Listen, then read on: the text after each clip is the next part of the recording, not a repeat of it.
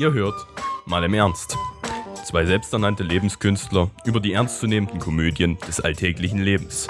Ein Podcast von und mit Christoph und Christian. Ich würde das wieder, ich würde Ton, den Ton wieder anmachen und dann mit meinem Zweithandy mir selber Nachrichten schreiben. Okay, ja, das ist smart. Das ist smart. Äh, Vor allen Dingen mit dem Phone. So, alles klar. Damit wären wir auch dabei. Verstehst du bei Smartphone? Intelligentes Telefonieendgerät. Verstehst du? Alter, krass. Ich muss sagen, kannst du dich an letzte Woche erinnern? Da hatten wir, da, da hatte ich auch gedacht, wir haben einen richtig guten Übergang und dann kamst du wieder mit einem richtig behinderten Ton. Genau das war es eigentlich auch schon wieder, weil ähm, tonlose Erfahrung hattest du ja auch. Herzlich willkommen, liebe Zuhörer, zu einer neuen Folge äh, beim Mal im Ernst. Heute werden wir über Christians Reise auf dem Boot reden. Auf so einem kleinen Boot. Naja, Genau, auf dem Bötchen. wer kennt sie nicht? Ne? Ähm, genau, erklär doch mal ganz kurz, warum eine tonlose Erfahrung? Wo warst du denn? Tonlose Erfahrung war dahingehend, es geht ja heute um die Reise, die ich letzten Sommer unternommen habe. Und, oh Wunder, ähm, du bist normalerweise mitten auf dem Meer relativ weit weg vom nächsten LAN-Anschluss. Bist du relativ weit weg normalerweise. Und äh, dementsprechend hatte ich da auch eine tonlose Erfahrung, wie das, was wir ja schon, ja schon mal im Rahmen dieses Podcasts besprochen haben. Ähm, Mhm. aber eher deshalb, weil ich keine Nachrichten bekommen konnte. Ich hätte ja auch keine verschicken können, aber ich konnte auch keine bekommen. Und dadurch hätte es ohnehin keinen Sinn gemacht, das Handy auf etwas anderem als lautlos stehen zu lassen. So, Genau. dementsprechend gab es da auch äh, seitens meines Handys, war das eine sehr, sehr ruhige Zeit in diesen zwei Wochen. Zwei Wochen eine Handyladung hat bis jetzt kein anderer Mensch geschafft in der heutigen Zeit. Oh, ich musste mein Handy, glaube ich, zweimal laden tatsächlich. Nee, kann ja wohl nicht Doch. sein. Hast, hast du dir zu viele Pornos drauf angeguckt? Ja, wie denn? Ohne Internet. Nee, aber Pornos gucken äh, ist ja wahrscheinlich auch dann schwierig. Ich meine, du bist ja in der Hängematte oder hast du ja, du hast ja wahrscheinlich in der Hängematte geschlafen. Ist ja auch äh, eher schwer, sich da äh, darauf zu konzentrieren. Ich meine, da wackelt ja auch immer alles. Ich meine, es kann zwar gut, aber auch schlecht sein. ist es denn tatsächlich so, dass man in der Hängematte schläft oder hattest du eine Kajüte mit einem kleinen Bettchen? Äh, ich, hatte eine, ich hatte eine Koje Hm? ähm, und habe mir das Zimmer mit einem Kumpel von mir geteilt. Der hatte mich auch auf die Idee gebracht, dort mitzufahren. Mhm. Und ähm, das Bett ist bequem, also es hat jetzt eine Länge wie ein normales Bett, also Standardlänge. Ich würde mal schätzen, so ein bisschen zwei Meter, so in etwa die Matratze lang. War aber ein bisschen schmaler. Und zwar äh, ungefähr 60, 70 Zentimeter breit die Matratze, also so breit wie die Standard-Luftmatratze ungefähr. Und das Besondere an diesen Betten war, ähm, die waren, die hatten tatsächlich ein Brett, was du hochklappen konntest. Und äh, dadurch, dass du im Grunde auf allen Seiten wie von einem Holzrahmen eingefasst warst, ne? Das Ja. war nämlich ein Doppelstockbett.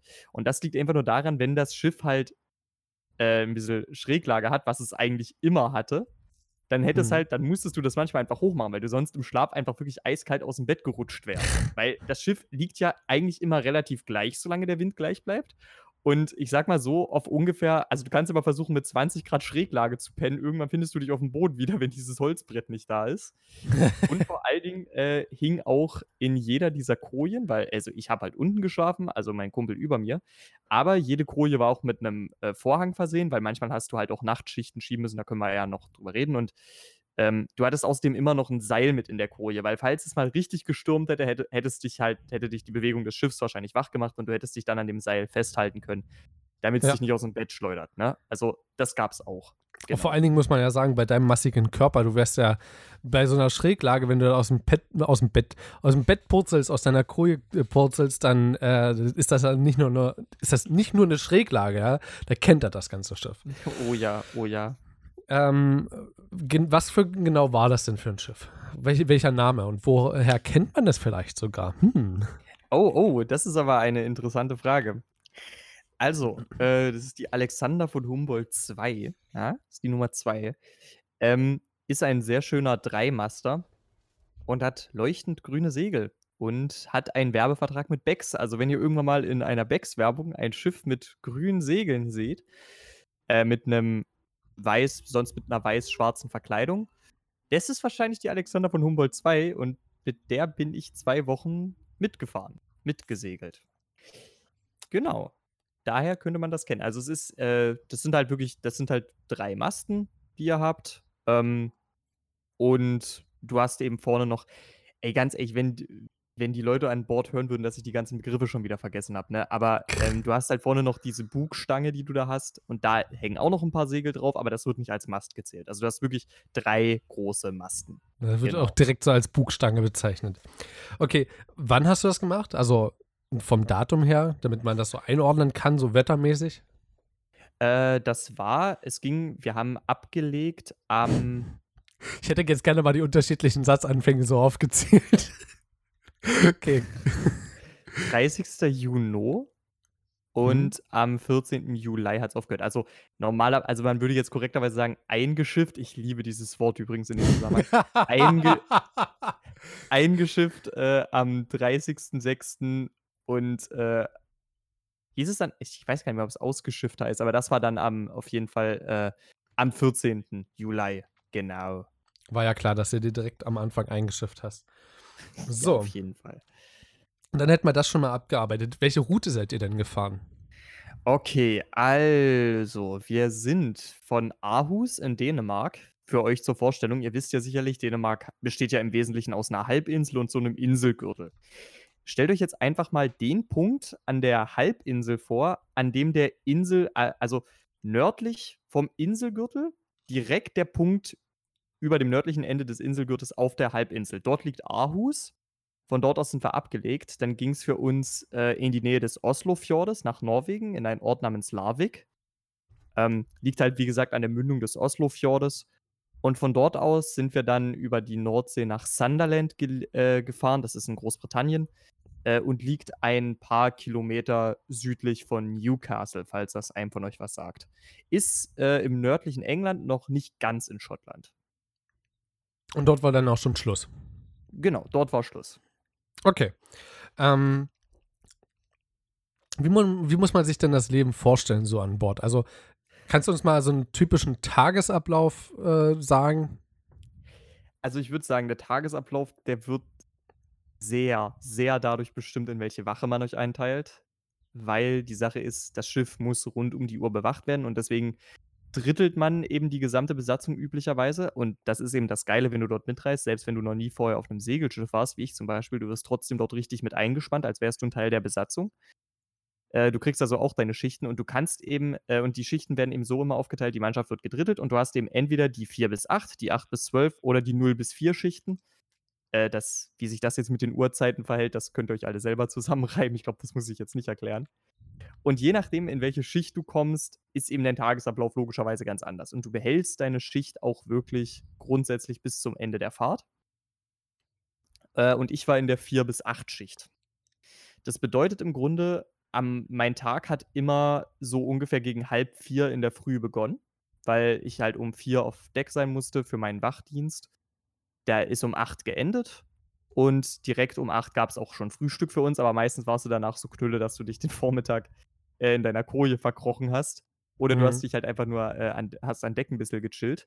Dann gab es Mittagessen. Du konntest dich noch ein bisschen entspannen, äh, bis es dann schließlich gegen um vier wieder hieß, antreten zum Wachdienst. Dann ging es wieder bis um acht und danach konnte man noch Abendessen. Musste aber auch zusehen, dass man dann bald ins Bett kam, denn immerhin musste man ja halb vier wieder raus für die nächste Wache. Das ist so im Großen, im Groben der Tagesablauf, wie es immer gelaufen ist. Ja. Manchmal, wenn sie gnädig waren, konntest du auch schon in der, äh, in der, ich sag's jetzt mal anders, 16 bis 20 Uhr Wache, konntest du auch schon manchmal mittendrin Abendessen gehen, wenn es halt gerade so aussah, als wäre alles friedlich. genau. Was genau war daran friedlich und, und nicht friedlich?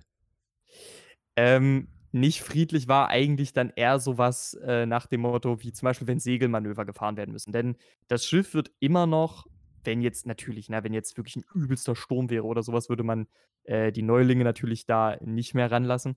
Aber solange jetzt nicht unbedingt ein Sturm ist, die ganzen Segelmanöver werden von Hand gefahren. Das heißt also, diese ganzen Masten werden von Hand mit den ganzen Tam, also das ist einfach nur das noch seemännischere Wort für Tau. Äh, das heißt also, du ziehst wirklich an diesen Tam mit sieben, acht Mann. Und für den, für den größten Mast musst du zum Beispiel eben äh, an den großen Tammen, musst du, glaube ich, zehn oder sowas äh, um ein ganzes, ganzes Stück äh, ziehen, äh, um da wirklich diesen Mast mal zu drehen. Das heißt also, wenn viele Segelmanöver gefahren werden müssen, brauchst du alle Hände, die du kriegen kannst, an Deck. Hm. Genau dasselbe gilt natürlich auch, wenn du den undankbaren Job hast, sauber zu machen oder auch, wenn man jetzt gerade in Gewässer kommt, äh, wo es wichtig ist, immer jemanden am, am, Ausguck zu haben, vielleicht sogar zwei Leute dort zu haben. Worauf bezogen? Und, also wonach äh, halten also, die Ausschau?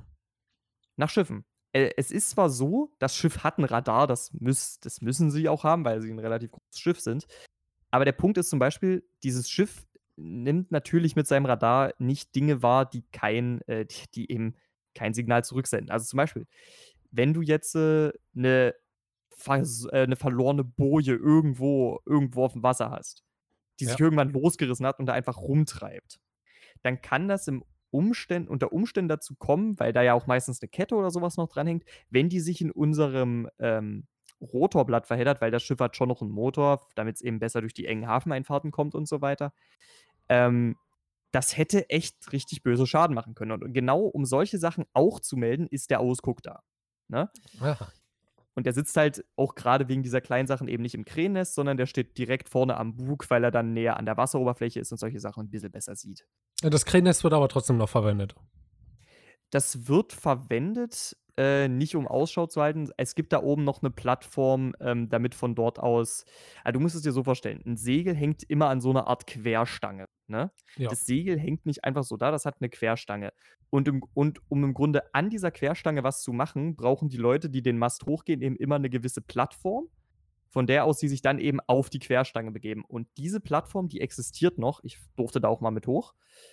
Ähm, aber die wird nicht genutzt, um Ausschau zu halten. Die wird eigentlich wirklich nur für diese Reparatur- oder Manöverzwecke verwendet. Okay, und wenn du Wache hast, stehst du also am Bug und äh, hältst Ausschau. Genau, genau.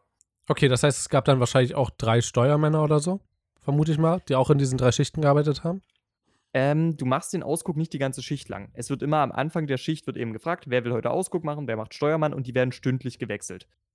Ähm, Ach Leute. Und beim, und beim Steuermann ist es so, du hast eben einmal deinen, äh, natürlich den, den nautischen Steuermann, der das wirklich gelernt hat, ähm, der da drin dann halt über seinen Karten sitzt, die Agenturen anruft und so weiter, die er halt muss, der den äh, der Kontakt mit den Schiffen hält. Aber du als Steuermann bewegst tatsächlich das Steuer, hast da so einen Kompass neben dir und halt wirklich auch so ein Rad, an dem du da drehen kannst und hältst dann den Kurs ein, den dein richtiger Steuermann dir durchgibt. Ich sehe gerade dein innerliches Grinsen vor meinen Augen. Ja, es, es ist auch so cool. Es ist so cool, weil gerade bei, bei Seegang, also du kennst es ja vielleicht auch, wenn du so ein bisschen beim, beim Auto manchmal Seitenwind hast und du immer so ein bisschen gegenlenken musst. Jetzt stell dir mal vor, du musst gegenlenken auf, äh, in beide Richtungen, wenn du den richtigen Seegang hast. Aber das mit einem 65 Meter langen Schiff, weißt du, wie geil das ist? Das ist, das ist ultra geil. Und äh, der, das Steuer war dann auch am Heck oder auch, also am Bug kann ich mir ehrlich gesagt nicht vorstellen. Nein, nein, nein, nein. Äh, das war, also so wie man sich das immer vorstellt. Du hast eben da dieses eine kleine Häuschen, wo der Steuermann drin sitzt. Ah, ja. die, die Brücke, die Brücke, wie man immer so sagt. Aber ein Hecknähe eher. Es ist sehr, es ist sehr an Heck. Es ist ja. sehr an Heck gewesen, ja. Das Achterdeck, auf Achtern war das. Okay, ähm, das heißt, ihr hattet dann Walkie-Talkies oder musste der, musste der Ausguck immer zu dir gerannt kommen, wenn du am Steuer warst? Der, der Ausguck kommt dann immer zum nautischen Steuermann, der dann in der Brücke sitzt, weil dem anderen Steuermann, der da oben äh, an seinem Rad steht, dem bringt das echt nicht viel, die Info. Ja. Äh, aber der, der, der drinnen wirklich am Radar sitzt, der muss das wissen, der kriegt die Info auch.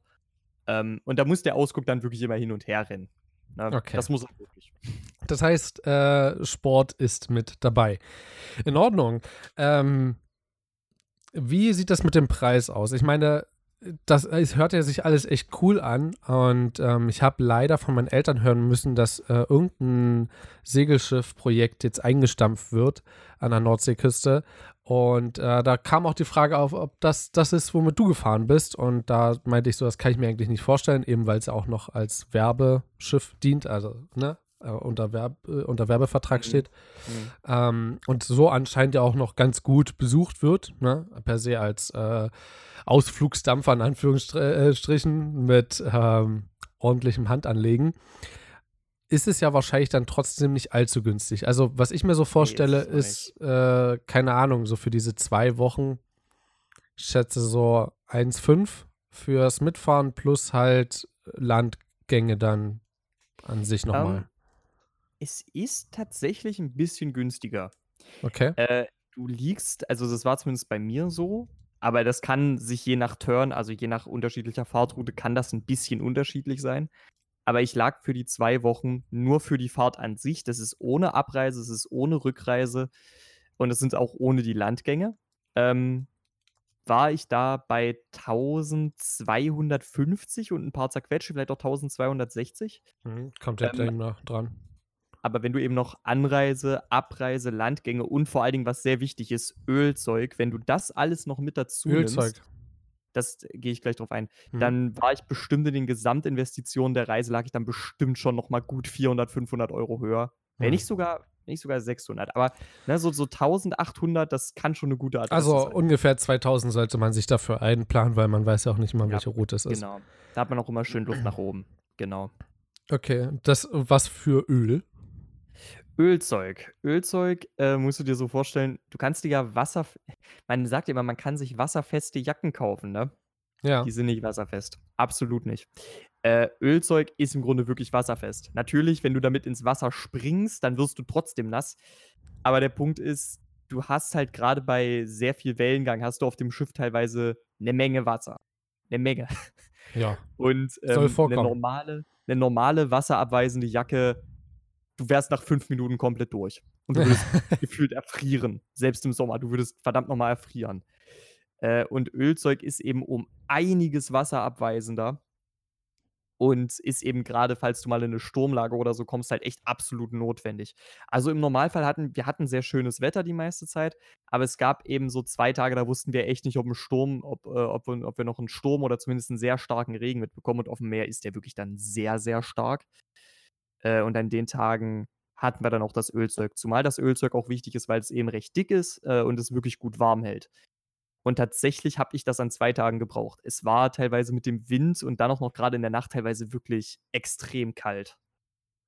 Und wie viel hast du dafür bezahlt? Für das Ölzeug, das kann man sich ausleihen. Also wenn man sich das kauft, ist man wahnsinnig, glaube ich. Das kostet normalerweise, glaube ich, wirklich mehrere hundert Euro Mhm. Einsatz. Das besteht halt meistens aus einer Hose und äh, einer Jacke, die aber auch eine gute Kapuze hat. Ein paar Gummistiefel. Ähm, Gummistiefel tatsächlich nicht. Die sind nicht dabei. Müsste man sich extra dazu Aber man besorgen. geht dort dann schon in Gummistiefeln rum sozusagen. Oder hat man Äh, da Spezialschuhe? Es wird, es wird nur gesagt, ähm, also tatsächlich ironischerweise am besten sind Wanderschuhe. Hm? Da kann ich aber auch gleich nochmal genau drauf eingehen. Ich bleibe erstmal kurz beim Ölzeug. Es gibt aber zum Glück ein Angebot, ähm, was es da gibt von der, von der Alex. Von der Alex. Äh, die haben da, äh, es gibt nämlich einen Anbieter im Internet, bei dem kannst du dir Ölzeug ausleihen. Und da bezahlst du dann halt auch für die zwei Wochen, inklusive Versand, äh, bezahlst du da Leihgebühr, glaube ich, knappe 170 Euro. Na, das ist ein recht großer Posten, wenn ich sage, dass ich äh, auf die normalen Reisekosten nochmal ungefähr 500 Euro drauf habe. Das merkt ihr schon, das ist ein recht großer Posten, der da dazu kommt. Ja. Aber ähm, es hat sich gelohnt, weil wenn ich es nicht gehabt hätte, wäre ich an den beiden Tagen auf Wache wahrscheinlich echt fast verreckt. Also, äh, das hat sich gelohnt. Das ist ja tatsächlich nicht nur ein seemännischer Begriff, sondern auch so verwendbar anscheinend. Ich habe gerade danach gegoogelt. Okay, ähm, ich habe noch eine offizielle Frage und danach kannst du gerne noch alles so bringen, ähm, inklusive den Wanderschuhen. Wie sieht es dann mit Seekrankheit aus? Gab es jemand, der seekrank war? Warst du sogar seekrank? Und wie bereitet man sich am besten darauf vor? Gibt es da irgendwelche medizinischen Mittel?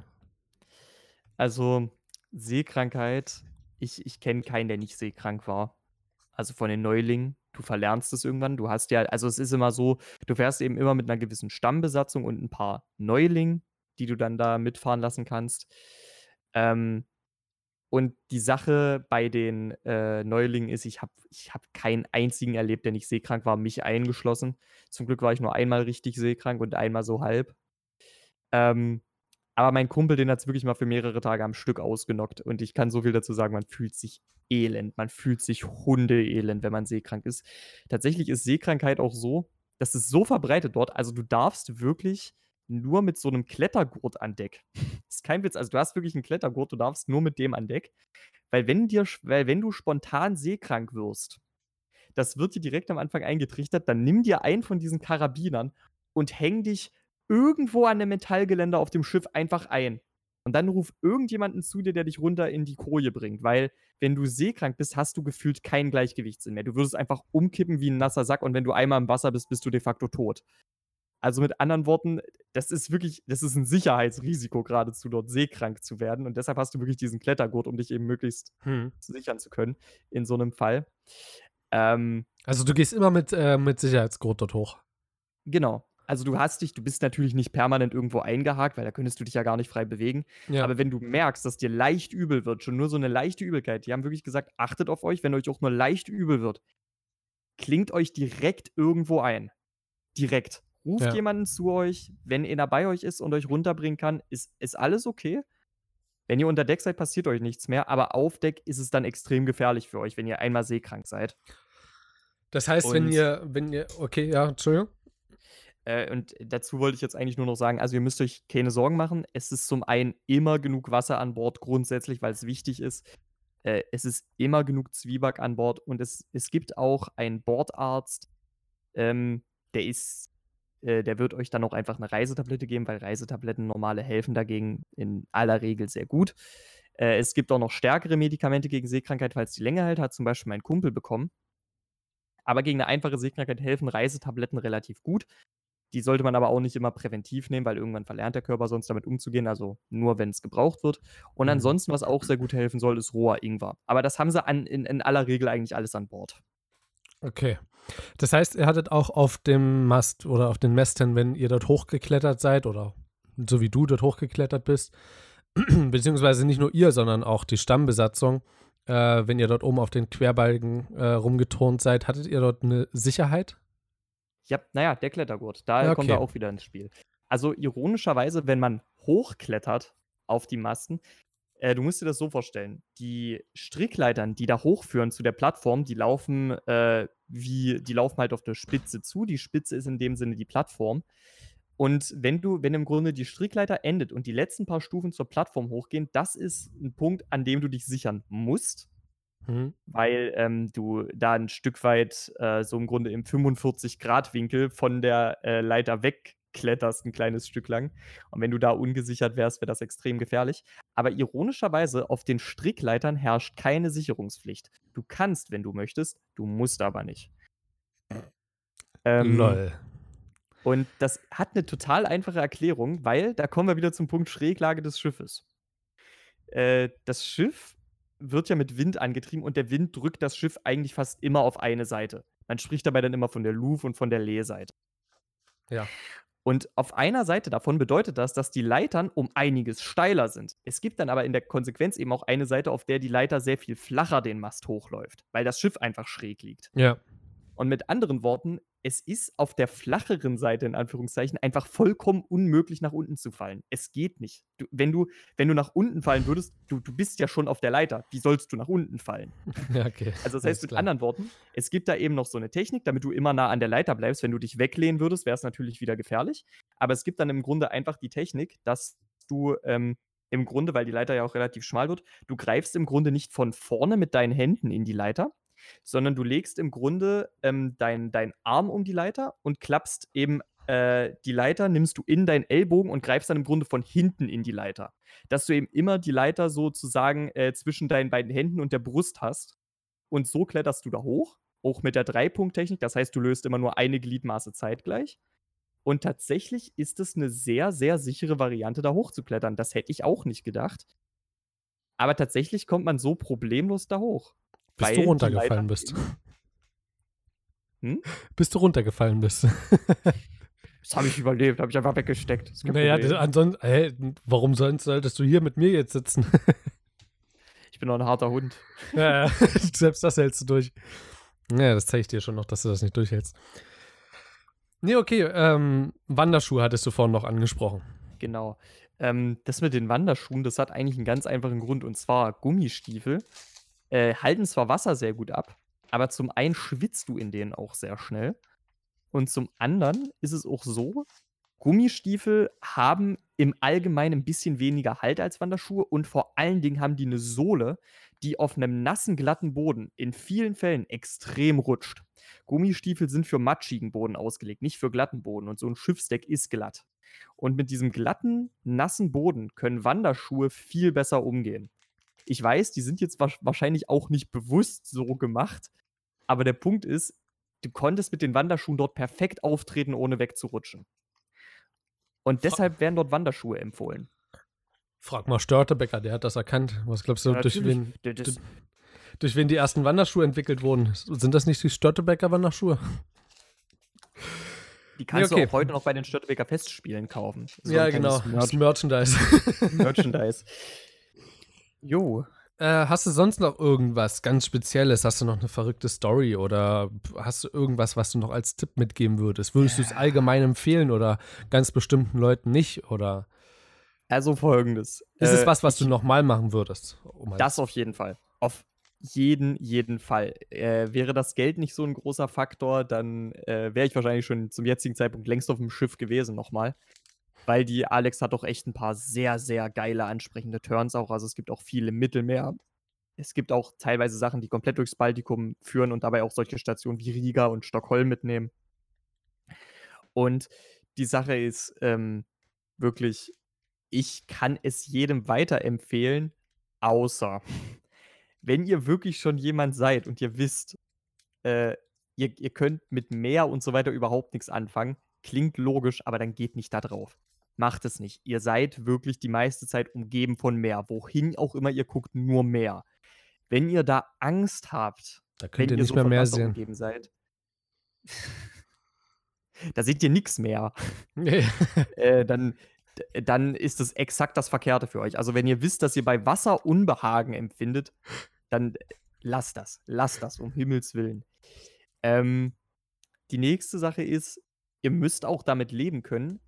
Es ist nicht so extrem wie auf einer Raumstation oder so, aber ihr seid die meiste Zeit mit exakt derselben Gruppe Menschen und zwar mit eurer Schicht zusammen. Und ihr werdet auch kaum andere Gesichter sehen.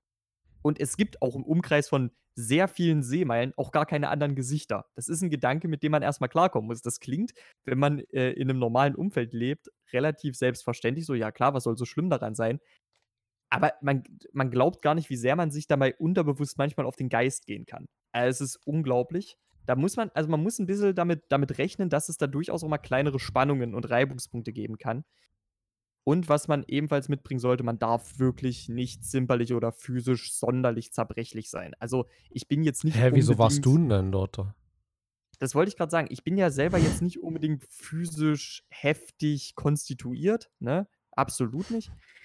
Aber der Punkt Nur ist. Nur verbal, Entschuldigung, dass ich das jetzt noch hinzufügen musste. Deine Formulierung. Das war schon jetzt wirklich heftig konstituiert, du. Ähm, aber der Punkt ist, wenn ihr jetzt wirklich, jetzt mal ist es ein bisschen, ist jetzt ein bisschen äh, chauvinistisch, aber es ist jetzt das erste Beispiel, was mir einfällt. Wenn ihr jetzt äh, mal ganz blöd gesagt so eine 14-jährige Ballettelfe seid und ihr euch äh, gerade erst für, ein, für einen äh, Auftritt auf 45 Kilo runter trainiert habt, ihr werdet diese Reise nicht überleben. Äh, ihr müsst ihr schon das eine Segel. naja, ihr werdet wirklich weggeblasen. Ihr werdet wirklich, äh, ihr werdet einfach umgepustet wahrscheinlich. Und äh, deswegen sage ich, äh, ich bin selber nicht sonderlich physisch robust, aber ein gewisses, ihr müsst ein bisschen was abkönnen. Vor allen Dingen auch eure Hände, weil diese, diese, Tam, äh, diese Tampen, die ihr da anfasst, also die, die Seile, die sind rau. Die sind wirklich rau. Ich habe ich hab mir meine Hände bestimmt äh, drei, viermal aufgerieben dort und Handschuhe bringen euch gar nichts. Äh, Handschuhe sind ebenfalls nach ein, zweimal benutzen komplett durch. Eure Haut ist ironischerweise widerstandsfähiger.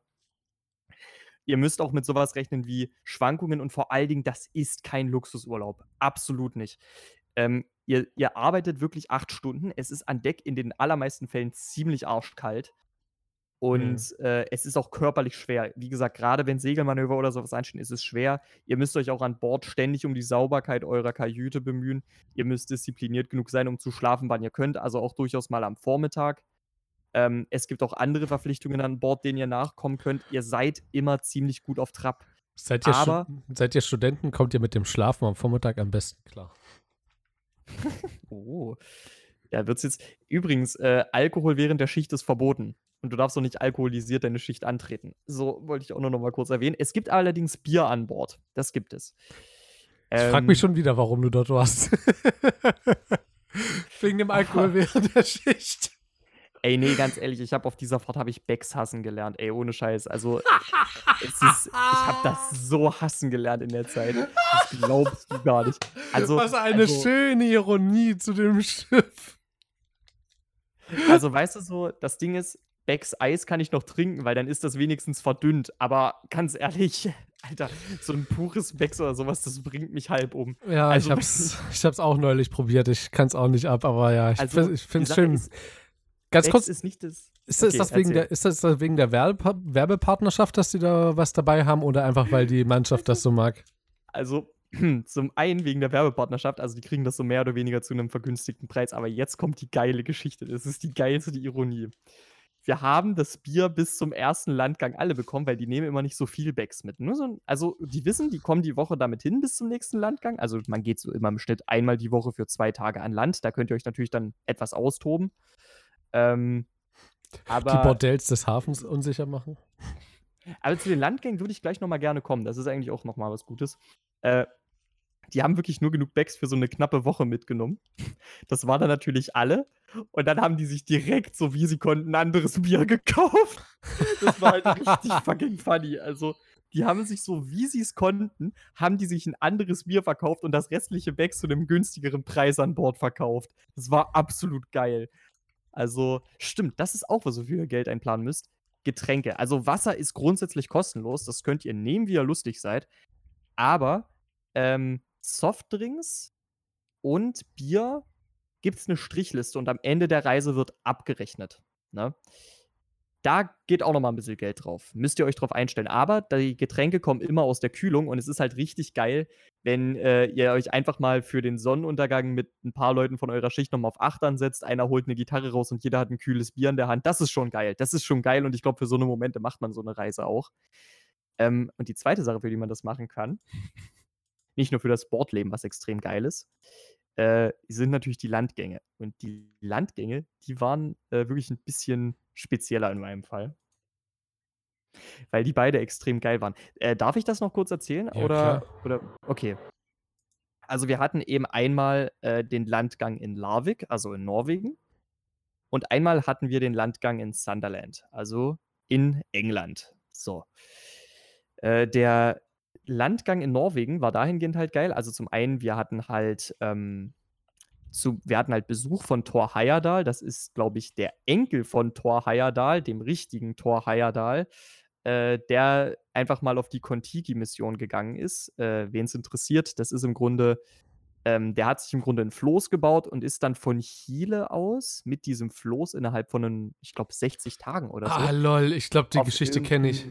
Ja, genau. Äh, und das Lustige ist, Larvik ist seine Heimatstadt. Larvik ist seine Heimatstadt und deshalb haben wir Besuch von seinem Enkel bekommen, der dann äh, nochmal mit uns geredet hat. Und das Coole ist, wir haben uns eben äh, an beiden Tagen, weil es gibt in Larvik äh, im Hafen gibt so einen kleinen Sportpark, also so mit ein paar Sportgeräten, habt ihr vielleicht auch schon mal gesehen. Ähm, erstmal haben wir uns dort den ganzen Abend lang verausgabt und wir sind dann nochmal einkaufen gegangen für ein paar Knabbereien, noch ein bisschen Bier vom Schiff geholt und dann haben wir Folgendes gemacht, weil Larvik ist weit genug nördlich, gerade so, dass es im Sommer nicht dunkel wird.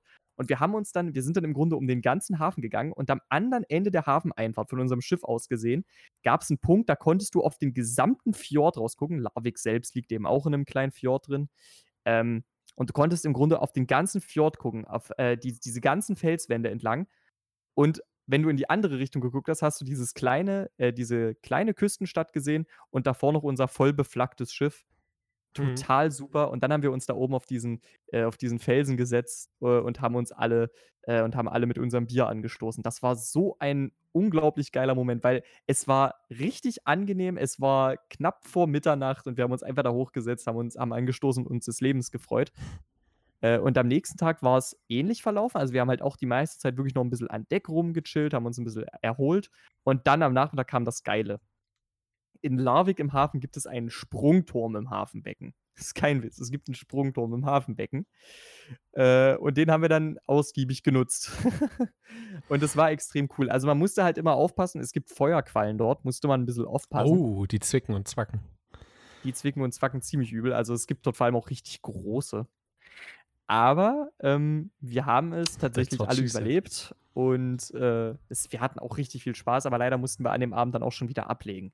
Hm. Ähm, aber das Coole an den Landgängen ist an sich, dass auch die Wachschichten da natürlich extrem reduziert sind. Die Wachschichten sind an sich nur auf See, wirklich so, wie ich sie beschrieben habe. In den Landgängen ist es so, da gibt es Hafenwachen und die besteht jeweils nur aus zwei Leuten für zwei Stunden Schichten. Es muss sich zwar jeder im Laufe des Landgangs einmal für eine Hafenwache melden. Oder wenn weniger Leute mitfahren, halt auch mehrmals, kommt ganz drauf an. Aber es muss eben immer zwei Leute geben, die dauerhaft auf dem Schiff sind und den Zugang zum Schiff bewachen und eben immer eine Liste führen, wer kommt und wer geht. Ne? Die muss es immer geben.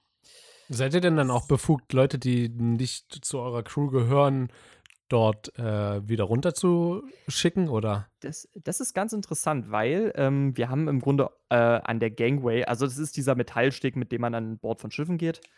Ähm, wir haben da immer so ein Seil vorgespannt, wenn eben gerade keiner aufs Ist das Schiff nicht. Gateway? Nee, nee, das ist, das ist am Flughafen. äh, bei Ah, Schiffen heißt es Gangway. Sorry. Bei Schiffen heißt es Gangway.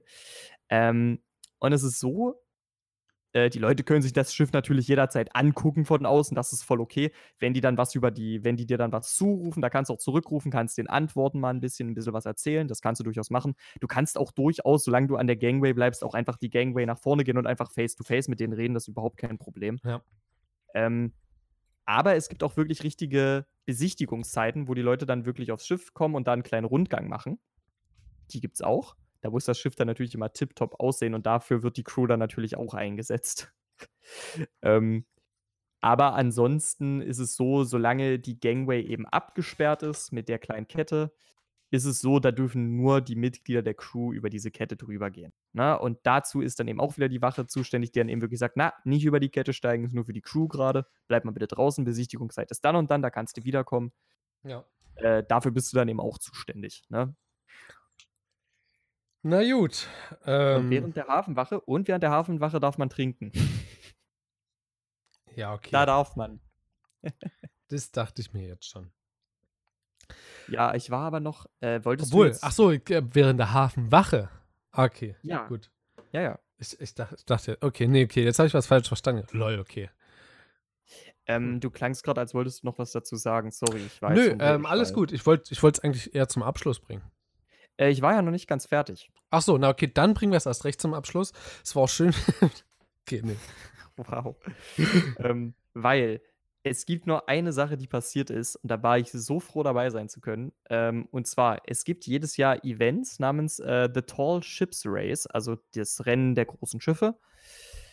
Und äh, dadurch, dass ich Teil der Crew war, die äh, das Schiff in den Anfangshafen nach Sunderland gebracht hat, äh, habe ich da eben auch ein Eintrittsbändchen bekommen, weil da wirklich ein riesen Festival rundherum stattfindet. Und das Geile an diesem Festival ist, es gab eben noch andere große äh, Segelschiffe, ähnlich wie unseres, die dort äh, halt mit waren im Hafen und du konntest dort auch draufgehen und die besichtigen und dich auch mit den Crews von den anderen Schiffen unterhalten. Also es waren, glaube ich, knappe 100 andere von solchen großmastigen Schiffen dort. Warte, Und, war das, war ähm, das das Fest, war das, das die Aktion, wo ihr dann bei einer anderen Crew mit gesoffen habt? Ja, ja, genau, genau das war Ah. das. Genau das war das. Die Seeleute Ähm, wieder nur am Saufen. Und äh, das ist halt voll cool, weil das sind halt auch alle Nationalitäten dort. Also wir hatten sogar indisches Schiff da. Wir hatten ein indisches Segelschiff da. Voll cool. Dass äh, und es überhaupt gibt dann schon halt mal bis nach Europa viele- gekommen sind. Das ist schon krass, ne? Das ist schon krass. Nee, es ist ja aber wirklich eine voll lange Strecke, wenn man mal drüber denkt.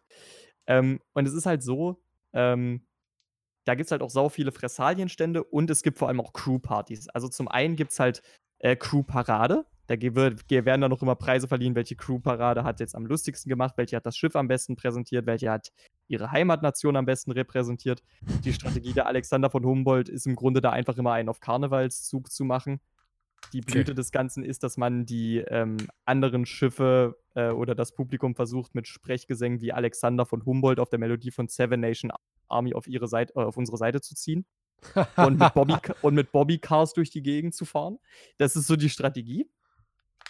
Ähm, aber da, da war zwar halt Crew-Parade und dann gibt es noch die Crew-Partys. Da kriegst du auch Freimarken für Getränke. Blöderweise war ich damals noch 17 und musste mir die alkoholischen Getränke von jemand anderem besorgen lassen. Das war ein bisschen nervig. ähm, aber das war richtig Klassiker. geil. Die hatten für die Crews wirklich mehrere Clubs in Sunderland reserviert. Und das war so geil. Das war so verdammt geil, weil ähm, wir waren halt in so einem 70er, 80er, 90er Club und da drin ging so die, das ging so ab. Da, Da drin. ging die Luzi so ab. Unendlich geil. Ähm, ja, und, das an, und den anderen Abend, den wir dort waren, das war der Abend vor der Crew-Parade. Da haben wir, nachdem wir uns das Festival angeschaut haben, sind wir dann halt noch zu einer anderen Crew mit aufs Schiff gegangen. Das waren ein paar Niederländer. Und äh, die hatten dort drüben halt äh, richtig Swing und sowas laufen. Und dann haben wir dort halt auch nochmal die Nacht weggetanzt, bis mir und einem anderen Kollegen aufgefallen ist: Scheiße, in zwei Stunden haben wir Hafenwache von um vier bis um sechs. Also den, den Tag, den muss ich kurz aufschlüsseln. Das ist so super. Ja, wir sind 23 Uhr am Vortag auf dieses Schiff gegangen, haben drei Stunden mit denen gefeiert, war eine super geile Stimmung. Um zwei fällt uns auf Scheiße. Wir müssen in zwei Stunden bei der Wache sein. Wir legen uns nochmal hin, schlafen eineinhalb Stunden. Kurz vor vier stehe ich auf, bin bis um sechs bei der Hafenwache, bleibe dann einfach wach und fange schon mal an, meine Koje zu putzen, weil ich musste halt am nächsten Tag, wäre ich ja ausgeschifft worden. Also habe ich schon mal ein bisschen angefangen zu putzen, mein, mein Zeug zusammenzuräumen und so weiter. Um acht gab es Frühstück.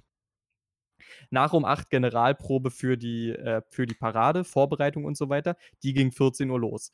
Dann wurde halt wirklich da zwei Stunden wirklich rumgegrölt, bis wir alle heiser waren. Dann haben wir uns alle kurz mit Ingwertee aufgepäppelt. Dann ging es direkt weiter zur Crew-Party. Um eins die Nacht kehre ich zurück. Aber ich wurde noch weiter wach gehalten, bis es dann schließlich so gegen um vier war. Ich schlafe ein und am nächsten Tag um acht aufstehen, frühstücken, noch zusammenpacken, den Rest zu Ende putzen, um elf ausschiffen und dann direkt mit dem Flugzeug zurück nach, äh, erst nach Amsterdam, dann nach Berlin. Stunde Zeitverschiebung weg. Ich lande um drei die Nacht in Berlin und ich habe mich so tot gefühlt wie lange nicht mehr. Ich war so tot. Ich, also, ich, ich weiß nicht, wie ich das Aber überlebt es war der hab. beste Grund, um sich tot zu fühlen, oder? Das war der beste Grund, um sich tot zu fühlen, weil das waren auch ein paar der besten Partys, auf denen ich jemals war, ehrlich gesagt. Aber holy shit, das, ey, du glaubst gar nicht, wie fertig ich war. Doch, glaube ich Ich- dir. Das ist, äh, aber es war sehr schön. Was ich damit sagen wollte, war, diese großen Schiffe haben wirklich eine sehr, sehr eigene, sehr, sehr, äh, eine sehr, sehr eigene und wirklich sehr, sehr, wie sagt man, überwältigende Schönheit, weil sie halt auch einfach so groß sind. Also ein russischer Vertreter, die mir, heißt glaube ich so viel wie Traum übersetzt, ähm, das war 109 Meter lang. 109 Meter. Und die hatten so eine breiten Gänge auf dem Schiff. Äh, das ist kein Witz. Wenn du gewollt hättest, du hättest da drauf Inline skaten können. Das ist kein Witz. Also ja, du, aber du bist auch so klein, du Ja. kannst, du kannst das wahrscheinlich sogar in, mein, in meiner Wohnung. Also, nee, wirklich, die, die waren, die, diese Gänge, die waren bestimmt drei, vier Meter breit. What? Wie, war wie, wie breit war krass. denn das Schiff? Also, war es 109 Meter breit oder 109 Meter lang? 109 Meter lang.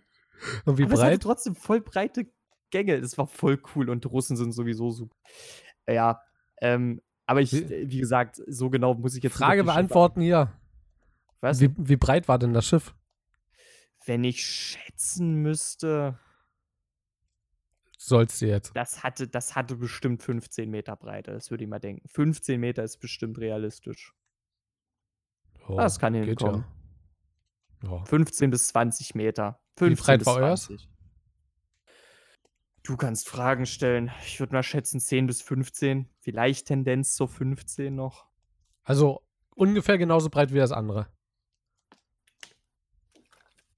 Ironischerweise, also ich würde bei dem anderen jetzt eher sagen, das hat eine Tendenz zur 20 gehabt. Aber, ähm, Wollte gerade sagen. aber ich sag, also da lagen schon noch 5, 6 Meter zwischen.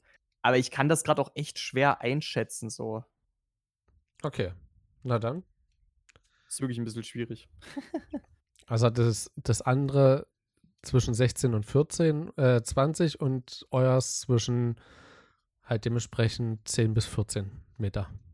Würde ich mal denken, ja. Wenn Aber es sechs könnte Meter durchaus 14 Differenz. Meter, könnte durchaus 14 Meter breit gewesen sein. Durchaus. Hm. Na gut, dann ähm, hast du eindeutig jetzt hier gerade deine, deine Zeit überschritten im Vergleich zu, meinem, äh, zu meiner Fahrradtour-Folge. Ähm, aber es war ja auch viel zu erzählen. Und es ist ja auch etwas, was man nicht jeden Tag macht. Es ist auch nicht etwas, was man jedes Jahr macht. Aber ich wünsche Das für dich, stimmt. dass du es äh, nochmal erleben darfst. Äh, um ehrlich zu sein, das habe ich dir auch schon äh, letzten Sommer gesagt, es hört sich richtig, richtig cool an. Also vielleicht komme ich auch mal in die Verlegenheit, das zu machen. Ähm, aber wie du gesagt hast, das Geld ist natürlich dabei ein entscheidender Faktor leider. Hm. Deswegen, ja, Es gibt zum Geld eine lustig, einen lustigen Fakt. Ähm, den möchte ich noch kurz loswerden, weil falls es jetzt jemand, falls wir jetzt jemanden sehr begeistert dafür haben. Ähm, der Punkt ist folgender. Wenn du als Teil der Stammbesatzung mitfährst, kostet es dich keinen Cent. Also du kriegst auch nichts dafür, dass du mitfährst, aber es kostet dich auch nichts. Selbst das Bier? Na doch. Also, Scheiße. also ich sag mal so, ich sag mal so, das äh, abseits der normalen Reisekosten musst du natürlich immer noch bezahlen, aber du sparst dir halt diesen riesigen Batzen Geld, was die normalen Reisekosten Ja. sind. Das sparst du dir halt. Und ähm, das ist halt ziemlich cool, ehrlich gesagt. Ähm, dafür brauchst du halt eine bestimmte Anzahl Seemeilen, dann kannst du eine Prüfung ablegen und dann bist du als äh, Mitglied der Stammbesatzung gelistet. Und die Sache dabei ist, äh, du kriegst halt wirklich einen Pass, wo de jede deiner, äh, wo deine Seemeilen eben alle aufgeschrieben werden. Da wird ein kleiner Test mit dir gemacht. Wenn du den bestehst, wird das auch alles abgesegnet, wird festgeschrieben. Und wenn du das ein paar Mal wiederholst, kannst du Mitglied der Stammbesatzung werden. Und dann segelst du im Grunde um einiges billiger. Okay. Ja, aber dafür bist du aber auch dann Teil der Stammbesatzung. Also dann kannst du wahrscheinlich dir nicht sagen, ach komm, dann mache ich jetzt nur die, äh, die Tour mit oder nur die Ja, Tour. Doch, doch. doch. Echt? Ja. Also das funktioniert dann so mehr oder weniger so, du bist dann immer ein Arbeiter auf Abruf. Also die Mhm. haben halt ihren Bestand an Stammbesatzung. Und die Stammbesatzung muss sich genauso die Plätze, äh, auf die Plätze anmelden, wie jeder andere Reisende. Die passen halt nur auf, dass die da schon immer mindestens einen Anteil von einem Drittel bis einer Hälfte Stammbesatzung haben, weil das sonst doch einfach gefährlich wird. Hm, Ähm, also die gucken dann halt, die gucken dann halt immer so, so viele Plätze stehen den Gästen zur Verfügung und so viele wollen wir für die Stammbesatzung haben. Und äh, ja, die Stammbesatzung kann die Plätze dann füllen, wie sie möchten. Da kannst du dich einfach anmelden, wenn du Zeit hast. Und wenn du keine Zeit hast, dann fährst du halt nicht mit. Das Hm. ist ganz einfach. Okay. Dann ähm, würde ich sagen, ich habe nämlich noch eine coole Idee für eine wirklich klitzekleine, aber dritte Folge, die wir heute aufnehmen, auf die ich gerade echt Lust habe, weil als Abschluss heute für uns. Hm. Ähm, deswegen, ich wünsche euch ein schönes Restwochenende und wir hören uns dann am nächsten Dienstag wieder. Es, äh, ich bin erfreut, dass ihr bis jetzt hier zugehört habt, denn es ist wirklich eine abenteuerliche Geschichte, die uns da der Christian beigebracht hat. Also dann, wir hören uns am Dienstag wieder und haltet die Ohren steif bis dahin. Tschüss. Vielen Dank fürs Zuhören, liebe Leute. Macht's gut. Lust.